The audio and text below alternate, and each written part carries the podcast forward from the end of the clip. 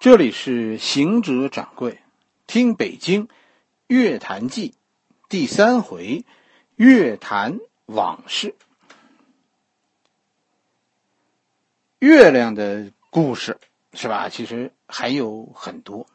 上两回咱们讲过《山海经》里是吧？月亮的故事了，也讲了《淮南子》哎这本书里的月亮的故事了。大家要是看过《太平广记》这本书。对吧？这里还有一个关于月亮的故事，但这是一个月下老人的故事。这个故事啊，对，对咱们今天的咱们中国人有有很大的影响。《太平广记》中这个月亮的这个月下老人的故事是个什么故事呢？哎，这个故事是这样讲的：说啊，有个公子啊，到到宋州去拜访朋友，朋友就说呢，我我给你提门亲吧。是？我们这个地方的这个太守啊，有个闺女，啊，我我看你们年貌相当，这样，明天早上天不亮，你到龙兴寺的门口，你等着我，我给你消息。公子很很高兴，很兴奋，是吧？所以第二天去的就特别早，啊，说说天不亮去，这这小子半夜就去了，他就去了龙兴寺，在门口，朋友还没有来。于是呢，这个公子就看见有一个老人坐在一个坐在这个月下，月亮底下读书。公子也是也是读书人，就就凑过去看。这一看呢，发现，哎，老人读的这本书上面的字啊，哎，他一个都不认识。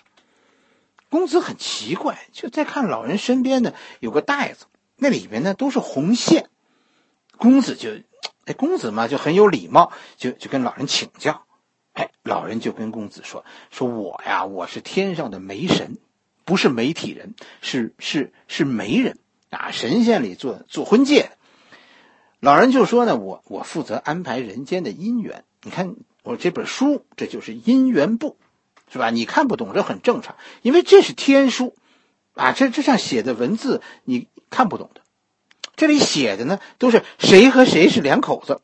我的天，这本书比生死簿还牛。”是吧？哎，你看到的这些红线呢？我口袋里这些红线呢？我呀，我就负责用这些红线把这个啊，这个婚姻簿上的两口子用这根红线拴在一起，这就叫千里姻缘一线牵，就用这根红线。哎，只要我拴上，嗯，就他们就是罗密欧和朱丽叶，最终也得结完婚以后，哎，死在一块儿。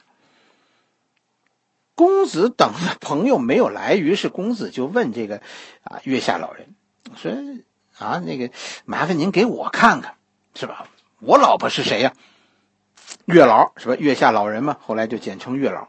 月老就给查了，你你跟那个太守的闺女没有缘分，你甭瞎忙了，你朋友也不会来，是吧？你跟我来，我知道你老婆是谁了。”我，哎，于是呢，这个月老就指着这菜市场里一个瞎了一只眼啊、瘸一条腿这么一个中年妇女，就跟他说：“你看他抱着那个小闺女了吗？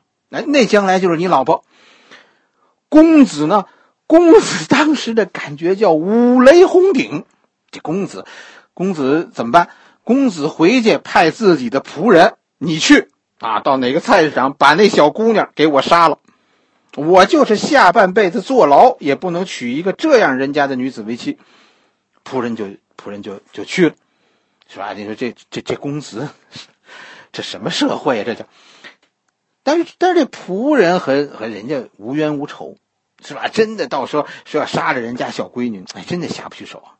这刀尖都指着小闺女这个小姑娘的眉心了，但是就是下不去手。最后呢，这个刀子就把小姑娘的眉心这儿给刺破了，留下了一个啊小小的疤痕。仆人回来就和公子说了：“哎呀，实在是下不去手。”公子这个时候也平静了，是吧？算了，以以后这个地方啊，宋州这个地方，我绕着走，我不来就不就完了吗？你你千里姻缘一线牵，我不来你能怎么办我？可是十几年以后。这个公子真的娶了一个啊，自己认为特别满意的新娘。哎，揭开这个红盖头，只见眉心一点红胭脂。再一看，那胭脂底下是一个小小的伤疤。这就是月老说的姻缘，咱们谁都逃。不脱的。大家记着啊，哪个女孩哎和你见面，说他眉心上点了一红点儿，那是对你有点意思的意思。这个故事和和月亮本身没有关系，但是但是梅神在在中国以后被叫就是月下老人，月老，哎，月老的这个这个姻缘簿，他手里的这根神奇的红线，以及眉心那一个红点这些都影响了以后中国人的婚姻观。月亮的故事其实也太多了。是吧？这月亮底下的故事那就更多了，那那讲起来就就没完了，是吧？大家知道，月亮里到底有谁？你说说是太阴星君，是是苦命的嫦娥，还是那个顽固的吴刚，还是那个唠唠叨叨的月下老人？到月坛，你求的是什么？你觉得是哪个？你求的就是哪个。其实这就是月坛。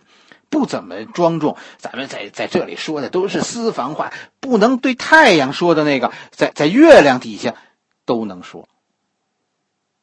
现在的乐坛就是一个普通的街心公园了，是吧？实际上到了清朝末年，具体的就是洋务运动以后，乐坛就就荒废了，后来连院墙都塌了，是吧？倒了，这这里就成了一片菜地。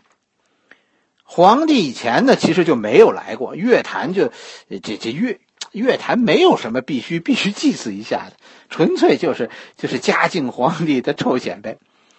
再到后来，乐坛再次被圈起来的时候，那就是到了敌伪时期了，就是就是日本人来了，是吧？哎，抗战，日本人来了，北京作为华北日军的情报基地。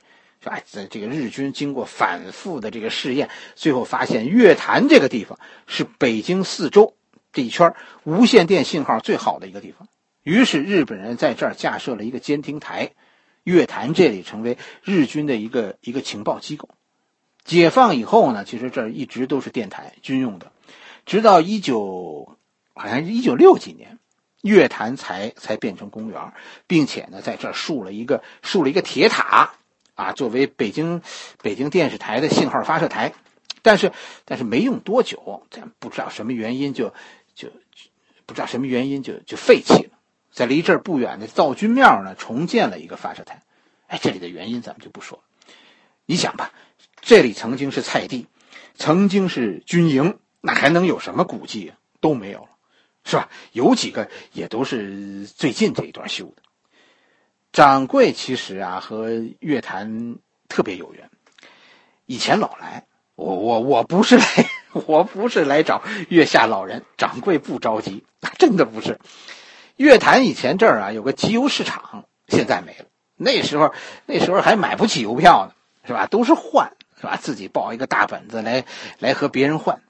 哎，掌柜家里呢确实有很多这个公园的照片你看啊，我我我那天看有有掌柜第一次喝汽水的照片在就在这个月坛公园里；掌柜第一次拔牙的照片也是在这月坛公园里；第一次吃雪糕，我的第一件呢子大衣，我的第一把枪，是吧？哎，掌柜在月坛附近的那个广宁博街住了好几年，所以月坛在这里留下了我太多的照片但是我其实我记忆中反而没有，我我最早的记忆就是在这儿换邮票。其实上小学以后，是吧？掌柜就搬走了，很多年后来偶尔就是因为集邮来过这儿几次。再往后，呃，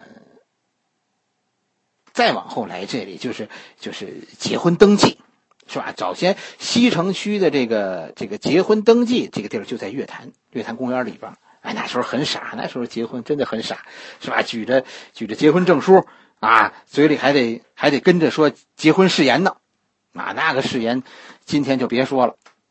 想想真的十几年前了，以后我的印象中这十几年就就再也没有来过，是吧？前几天为为了讲这集节目，哎，我才我才又来了一次，带着掌柜小助手，完全变了，是吧？没有过去的东西。没有没有一点痕迹了，也不是是吧？大铁塔还在呢，是吧？我觉得这大铁塔可能有一天啊，这这会算是一个古迹，因为有故事。乐坛的故事咱们就就讲到这里吧，是吧？这一回咱们就乐坛咱们就算讲完了。下一回咱们开始给大家讲日坛。